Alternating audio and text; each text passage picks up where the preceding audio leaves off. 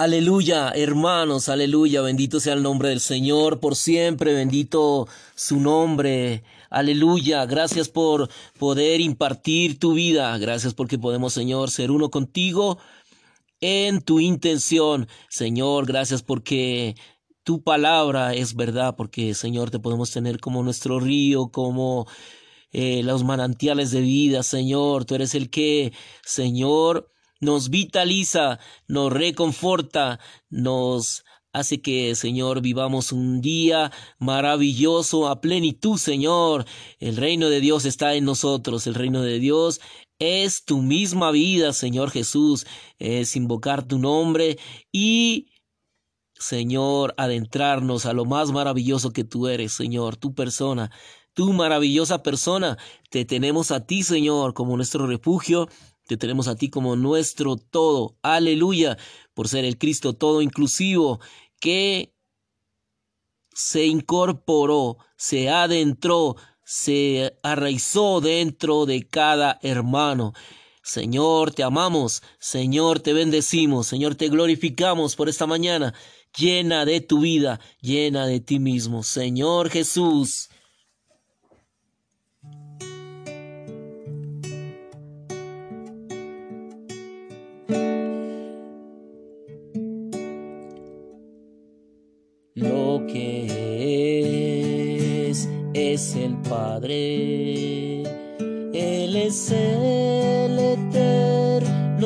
Padre, primogénito de la creación.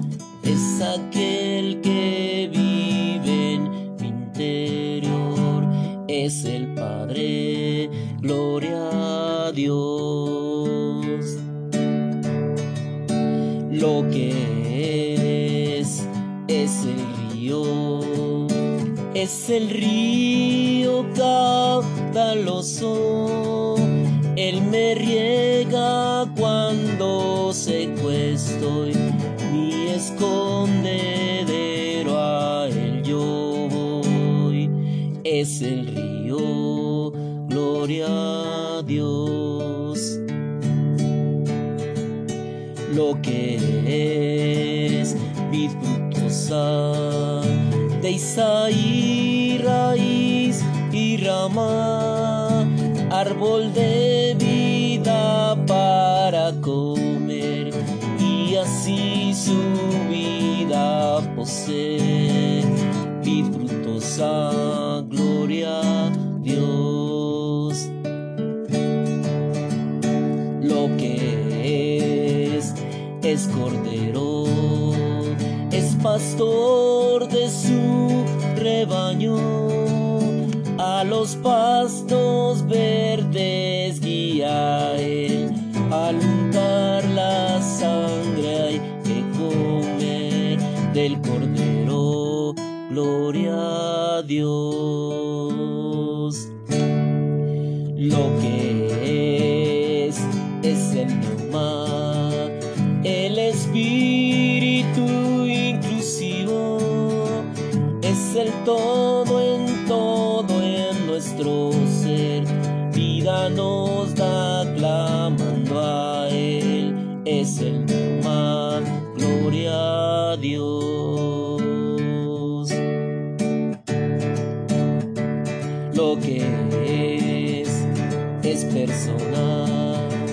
Tan viviente y real persona. En nosotros hoy viviendo está, esa persona es sin igual. Qué persona, gloria a Dios. Lo que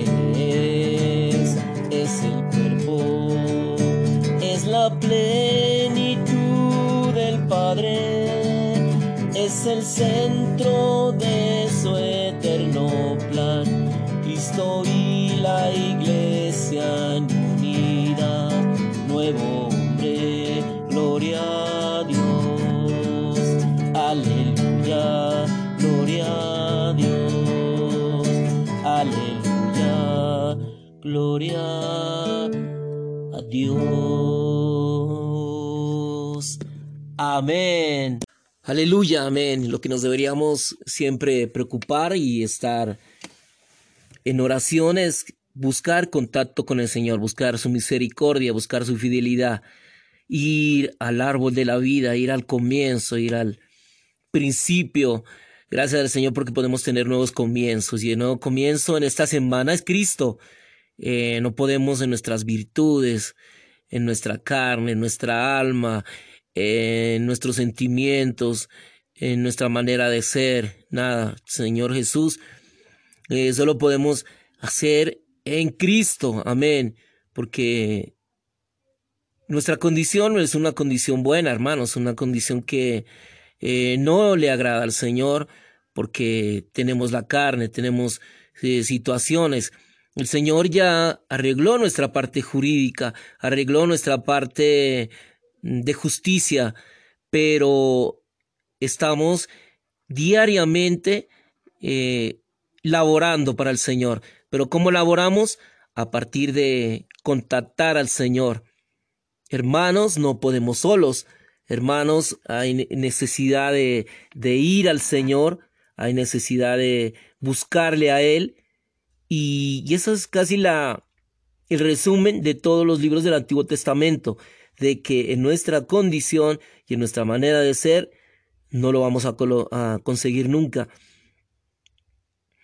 Porque tenemos la manera de buscar al Señor, la manera de comer de Él, de beber de Él. Porque siendo árboles, porque dentro de nosotros está el árbol de la vida, está también eh, el árbol del conocimiento de bien y del mal. Pero gracias a Romanos número 8 dice que el espíritu vivificante y el árbol de la vida está dentro de nosotros.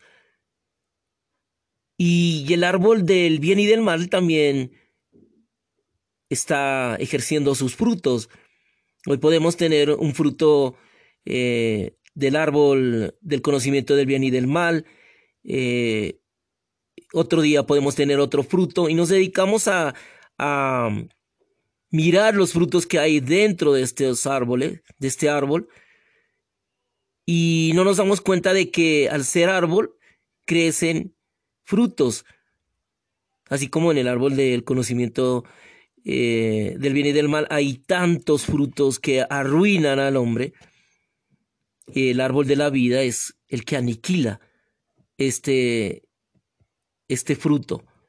No hay otra manera, no hay otra forma eh, no es la manera de que este árbol va a ser bueno, de que este árbol va a ser cambiado, no. Es solamente Cristo, la persona de Cristo la que nos hace entrar en Él y que el Señor pueda llevar fruto, de que el Señor pueda llevar mucho, pero mucho fruto, eh, los cuales, hermanos, conocemos cuáles son los, los frutos del Espíritu, gozo, paz, eh, todo lo que el Señor es.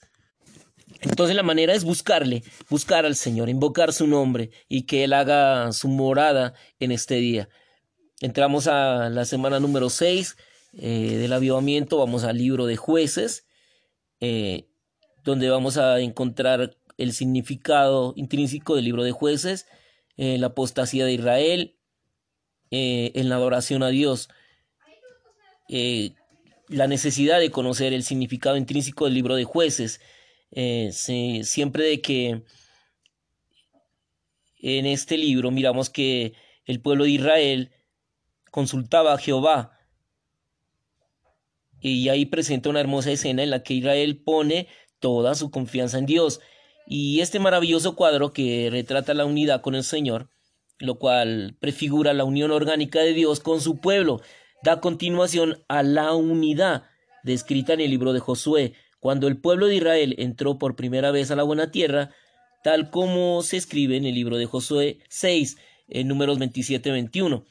Eh, según lo presentado en el Antiguo Testamento, Dios se casó con Israel en el monte Sinaí, en Éxodo 26. Eh, Dios en conformidad con su, eh, con su concepto y deseo quería, quería ser un marido para Israel, quería que Israel fuese su esposa, quien viviera en el más íntimo contacto con Él y en esta maravillosa unión matrimonial. Al redactar los libros de historia, podemos mirar que Samuel puso jueces después de Josué para mostrarnos la vida que llevó Israel con respecto a su marido. Y según lo revela el libro de jueces, Israel en su corazón no deseaba ser la esposa de Jehová. Al contrario, ella abandonó a Dios, su marido, y se prostituyó tras otros dioses y los adoró. Eso lo podemos encontrar en Jeremías 11.3, en Ezequiel 16.25, en Oseas 1.2. Después del relato sobre Judá y Caled en Jueces 1.1.20, en la historia de Israel, aquí relatada, se manifiestan eh, abundantemente la podredumbre, la corrupción eh, propias de una ramera. Mientras que Josué es el libro de la historia de Israel, donde abundan los relatos de las maravillosas victorias obtenidas por Israel sobre los pobladores de Canaán en presencia de Jehová. Jueces es el libro de la historia de Israel, donde abundan los relatos de las vergonzosas derrotas sufridas por Israel a manos de sus enemigos por haber abandonado a Jehová. Este es el significado intrínseco del libro de jueces. El contenido de jueces consiste en que los hijos de Israel ponen su confianza en Dios, abandonan a Dios, son derrotados por sus enemigos y se arrepienten ante Dios al hallarse en un estado deplorable. Eh, son liberados mediante los jueces y después nuevamente caen en corrupción. Este llegó a ser un ciclo que en jueces se repitió siete veces. Y en jueces 1, 1, 2, después de la muerte de Josué, los hijos de Israel consultaron a Jehová diciendo, ¿quién de nosotros subirá primero contra los cananeos para pelear contra ellos? Y Jehová respondió, Judá subirá, he aquí que yo he entregado la tierra en sus manos. Después de la muerte de Josué, los hijos de Israel consultaron a Jehová con respecto a quién subiría primero contra los cananeos para pelear contra ellos. Jueces 1.1. Jehová le respondió y les hizo una promesa, diciéndoles, Judá subirá, he aquí que yo he entregado la tierra en sus manos. Este maravilloso cuadro que retrata la unidad con el Señor, la unión orgánica de Dios con su pueblo, da continuación a la unidad escrita en el libro de Josué, cuando el pueblo de Israel entró por primera vez a la buena tierra. Hermanos, si leemos el Antiguo Testamento teniendo en cuenta el panorama completo de las Escrituras, comprenderemos que Dios se casó con Israel en el monte Sinaí. Dios, en conformidad con su concepto y deseo, quería ser para Israel como un esposo a su esposa, y él esperaba que Israel se comportara como su esposa, y debemos tener esto en cuenta al leer el libro de jueces. Al redactar los libros de historia, Samuel puso jueces después de Josué, para mostrarnos la clase de vida que llevó Israel con respecto a su marido. Por alguna razón ella, en su corazón, no deseaba ser la esposa de Jehová. En su condición de esposa, ella olvidó a su marido, abandonó a su marido y actuó conforme a sus propios deseos. Al final, Israel se convirtió en una ramera. En tiempos de Oseas, Israel era una ramera a los ojos de Dios. Oseas 1.2.2.2. Habiendo caído en el pecado de adulterio, ella no tenía un esposo definido. Además de Jehová, su marido, ella tenía muchos otros hombres. Y en jueces vemos un horrible cuadro en el cual una esposa abandona a su marido al punto de no querer reconocer que él existe. Y este es el cuadro espantoso de una ramera, una esposa que abandonó a su marido y fue en pos de los ídolos. Al comienzo, Israel tenía un amor nupcial hacia Dios, pero después de su matrimonio perdió su posición como esposa casta de su marido. Israel abandonó a Dios y fue en pos de los ídolos. Cada uno de estos ídolos era otro hombre. A Israel llegó a estar lleno de ídolos. Jeremías 11:13, dice que según el número de las calles de Jerusalén, el pueblo había erigido altares para quemar incienso a sus ídolos. Ezequiel 16:24 dice que Israel se hizo un lugar elevado en todas las plazas. En el libro de jueces hay una expresión en particular que se repite varias veces. En aquellos días no había rey en Israel, cada cual hacía lo que, le parecía recto ante sus propios ojos pero Dios era el rey. según el principio rector en la Biblia. El marido es la cabeza del matrimonio y la cabeza de la familia. En la creación, Dios dispuso que el hombre tuviese tal autoridad. Por tanto, el reino también le pertenece a él. En cuanto a la tipología y figuras, Dios es el único hombre. Todos somos mujeres porque nosotros, la Iglesia, somos la esposa corporativa de Cristo. Puesto que Dios es nuestro Creador y nuestro Señor, Él deberá ser también nuestro Rey. En el libro de Primera de Samuel, los hijos de Israel le pidieron a Dios que les nombraran un rey. Esto fue una gran ofensa para Dios. Aunque Israel era una esposa para Dios, ella llegó a ser una ramera. No reconoció a Dios como su rey, ni tampoco lo reconoció como su marido. Por tanto, entre los hijos de Israel cada cual hacía lo que parecía recto ante sus propios ojos, y como resultado cayeron en podredumbre y corrupción. Esto es lo que vemos en el libro de jueces. Después del relato sobre Judá y Caleb en, en 1.1.20, en la historia de Israel, presentada en jueces, se manifiestan abundantemente la podredumbre, la corrupción propias de una ramera. Este es el significado intrínseco del libro de jueces. Josué es el libro de la historia de Israel, donde abundan las maravillosas victorias obtenidas por Israel sobre los pobladores de Canaán en presencia de Jehová. Jueces, por el contrario, es el libro de la historia de Israel, donde abundan las miserables derrotas sufridas por Israel a manos de sus enemigos por haber abandonado a Jehová nuestro Dios. Señor Jesús, Señor, te alabamos. Gracias por tu misericordia. Gracias por tu fidelidad. Gracias, Señor, porque me hiciste y va a haber un matrimonio sobre la tierra. Y ese matrimonio es cuando tú, Señor, vengas a tu iglesia. Pero gracias, Señor, porque eh, estamos, Señor, en esta carrera. Gracias porque podemos venir a ti. Gracias por tu vida en nosotros. Gracias, Señor, porque podemos ser aquellas que te esperan, Señor. Eh, haznos vírgenes prudentes para esperarse, Señor, para tener vino en nuestra lámpara, Señor. Gracias por tu suministro de vida en este día, Señor.